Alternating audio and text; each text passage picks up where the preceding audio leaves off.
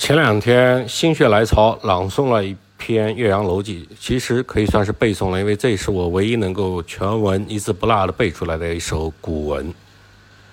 为啥突然间想到念古文呢？一半是心血来潮，一半是确实随着时间的推移，对于中国传统文化是越来越喜欢，越来越热爱。尤其是最近刚好看了一个这个知名大 V 博主的一篇评论，就是讲。中国人为什么爱说文言文？讲了文言文有这个诗意、有格调、有庙堂气啊，就像《岳阳楼记》里边说：“呃，处江居庙堂之高，则忧其君；处江湖之远，则忧其民。”啊，你这话如果用白话说出来是：你在当官啊，就得体恤老百姓啊；你当老百姓呢，就能就要体恤这个帝王的、体恤天下的这些管理者的。苦处啊，这个就没有那么有意思。他还举了一个例子，是说这个《出师表》里边的这个诸葛亮呢，最开始说的“先帝创业未半而中道崩殂，今天下什么疲弊？今天下三分，益州疲弊，此诚危急存亡之秋也。”等等等等。老三说，如果这换成白话，我是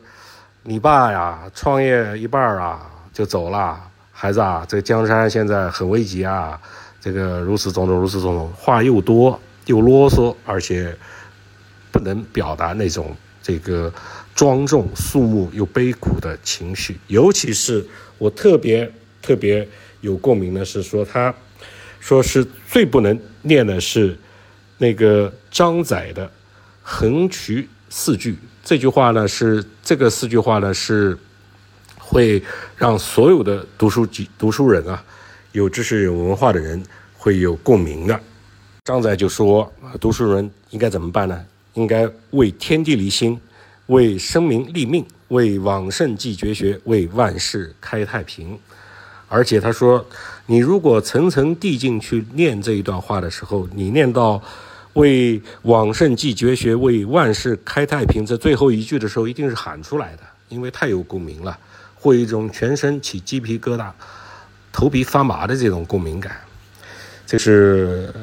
插一段这个个人感悟啊。我回到这个投资上面来，那么这个上半年的经济形势，我们也前面分析了不少。今天再来看看这个，呃，从政府主导的投资角度来看，我们把它叫做股权投资。所谓股权投资呢，是指政府凭借产权所有者和出资人的身份，从国有资产中间，从国有资产的使用中获得的收入，对应的就是土地财政。但是，股权财政投资在短时间之内是无法取代土地财政的。所谓股权财政的本质呢，实在实质上还是在于推动经济从以地引资的模式转向基金招商和重塑税基，重新塑造税税收的基础。在实践层面，财政通过股权投资带动经济发展、产业升级的案例，这些并不罕见。比如说合肥模式、深圳模式、苏州模式。但大多数产业引导基金存在一些头部指纹、不敢投、效益低的问题，亟待破局。这个一看就明白，因为你是政府主导型的，在市场方面肯定是弱化的。这些亟待破局的问题，具体包括什么呢？包括第一，募资困境。前期的隐性担保问题遗留，资管新规之后，社会基本资本缺位，也就是说，这个国资的出资，它一定是遗留着这个要保全它的出资额，保值增值是必须的，是要保底的。但是资管新规呢是规定不能刚性兑付，实际上这是一个矛盾。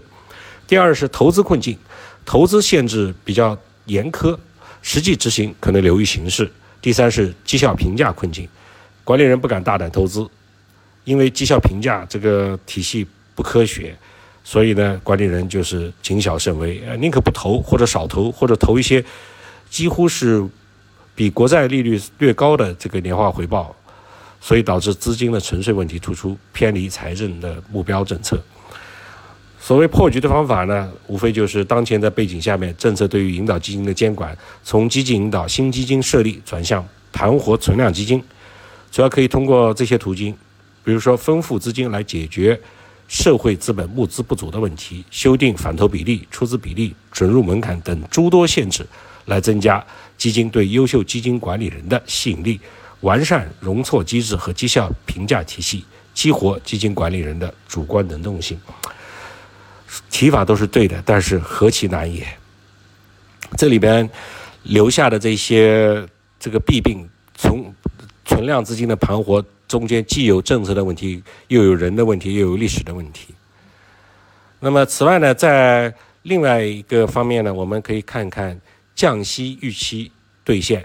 稳增长政策箭在弦上，这也是二零二三半年度的时候，这个我们研判的一个观点。二零二三年六月十三号，央行进行了二十亿元的七天期的逆回购操作，中标的利率为百分之一点九，在这之前呢是百分之二，降息幅度呢就达到了十个 BP，也就是万分之十，千分之一。央行之所以在这个时间点降息，主要是源自于以下的考虑：第一个呢是经济基本面偏弱，迫切需要加大逆周期的加大逆周期的调节力度，稳增长；第二是呢是事实上呢实际的利率波动在上升。撤走了有效的需求。第三是美联储可能会在六月份停止加息，也可能是因为汇率等制约货币政策的外部的因素，这个导致。第四呢是市场的利率持续低于政策的利率，所以央行这个举动呢也是顺势而为。这次准降息的就相当于降息的行为的影响呢，对银行体系而言，这个未来的存款利率预示着它。仍然有降低的空间。当前的 OMO 利率的调降，或导致净息差再度缩窄，这也就意味着未来存款利率还会再降。降低存款利率，提高存款的机会成本，有可能会加速储蓄向消费转换。但是呢，这个根本原因并没有解决，这只是治标，因为根本原因是信心不足、需求不足。所以在这个过程中间，需要对商业银行的盈利能力和对抗风险能力要高度重视。第二呢，对实体经济而言，降息的信号信号意义更大，后续还需要更多的稳增长政策的配合。诚然，利率降低意味着企业的融资成本降低，债务负担减弱，居民中背负房贷的中青年债务的负担减弱，进而会对消费投资形成拉动作用。但是在收入预期并未根本好转的情况下面，政策的拉动效应可能偏弱，因为居民的资产负债表的修复需要时间。政策的传导具有滞后性，所以呢，这一次的降息更多的是传递了一种逆周逆周期调节的信号，是为提振有效需求而表了一个态，还需要后续更多的积极的财政政策、地产政策的配合。那么前面是对银行、对企业，那么第三个对资本市场而言，降息是什么意思呢？意味着什么呢？股和债都受益于降息，一是股票市场，短期之内。可能会改善风险偏好，产生一些一些提振作用。那现在已经是七月十几号了，那这个是半年度的这个预判，好像还没有起到这个作用，大盘走的并不是太好。长期内呢，降息以及配合出台的一系列稳增长政策，将加速经济的恢复速度，提高企业的盈利。在债券市场上面，利率降低会带动债券收益率的下行啊，这个其实